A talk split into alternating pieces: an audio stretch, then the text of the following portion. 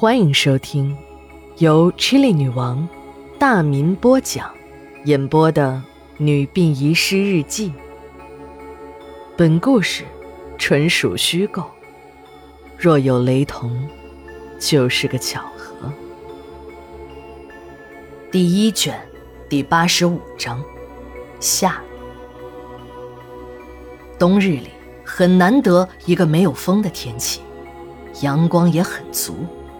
不过一大早，我的心情就坏到了极点。前些天送来的一具遗体，听说是一个大款的老婆。除了娘家人来过几次后，那个大款就没有露过面。有钱人生意忙那是一定的，但是老婆死了，总还是要送一程吧。在殡仪馆这一放就是半个月。负责管理停尸间的秦姨就把电话打过去问。大款说：“我现在在跟外商谈一个大项目，没时间。遗体你们先保存着，到时候一起结账。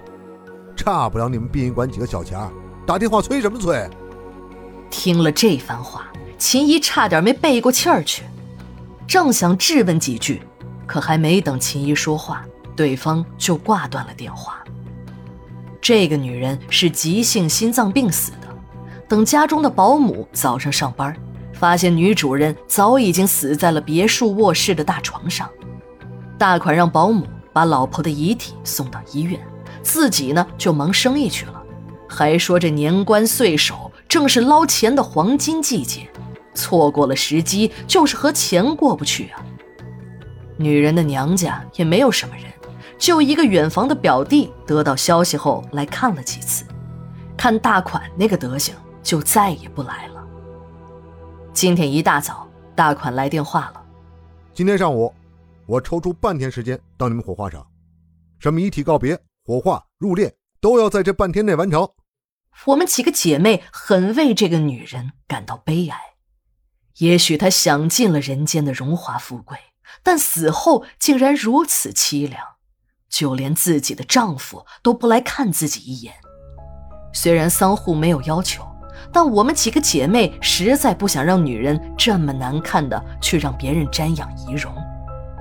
人临终时，绝大部分人都会经历或多或少的恐惧和痛苦，再加上尸体也会慢慢失去水分，皮肤干裂，还会产生不同程度的尸斑，面色都不会太好看的。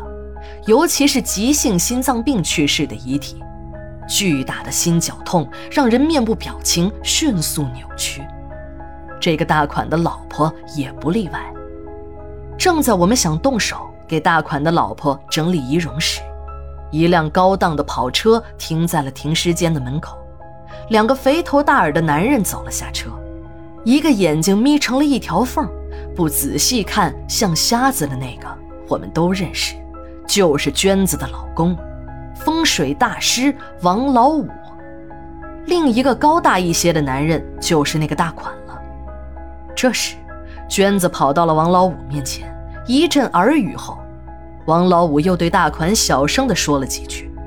刚才还像个笑面虎似的大款拉下了脸，他冲进了停尸间，大声地对我们几个姐妹喊叫着：“哎，谁让你们给我老婆化妆？”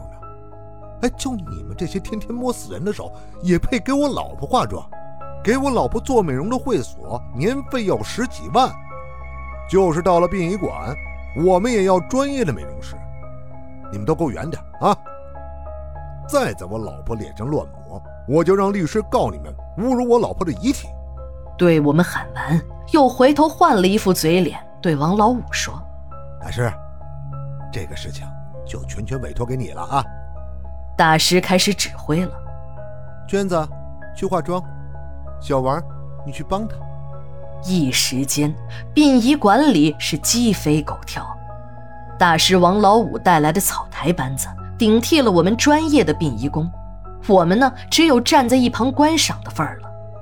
这时，史馆长走了出来，王老五赶紧上去陪笑脸说：“史哥，兄弟接了单生意，让你见笑了。”晚上我请客啊！史馆长打断了他的话：“有人愿意给你送钱，那是他们自己的事儿。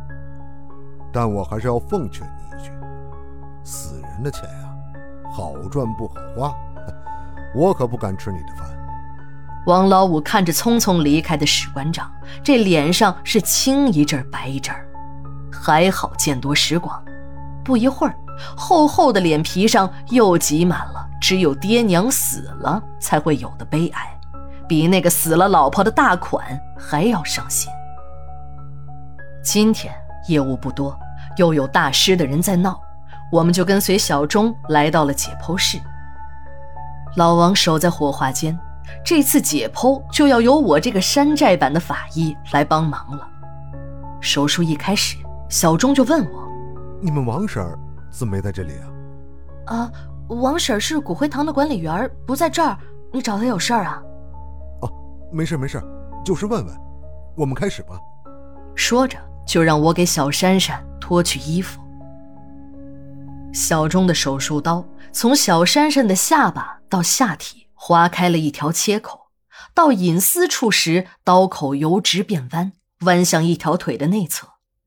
由于天冷，并没有流血，腹部已经有了冰碴子，费了好大的劲儿，这才打开了胸腔和腹腔。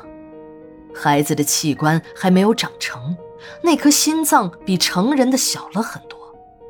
看着血腥的人体组织，我这个山寨版的法医也把脸调到了一边儿。小钟在取了几组样本后，就开始缝合。我接过手术针，我我来吧，让我给孩子仔细缝合一下。因为我知道，这些个法医给死者遗体缝合，那针脚大的惊人，缝合后还能从外面看到内脏组织。接下来就是开颅了，也许不是第一次了，小钟很熟练，在那些和电锯。砍刀、钻头没有什么区别的手术器械的帮助下，一阵吱吱嘎嘎的响声后，小珊珊的头盖骨被掀开了，顺着头盖骨竟然拔出了一根长长的金属异物。这个东西我认识，小时候在奶奶的头上看到过，就是插在头发上的银簪。娟子不知什么时候化完了妆，也站在我们的身后看。我瞄了他一眼，他那个鼓鼓的包里还露出了玻璃瓶子的一截儿，和那天在我梦中超市看到的一模一样。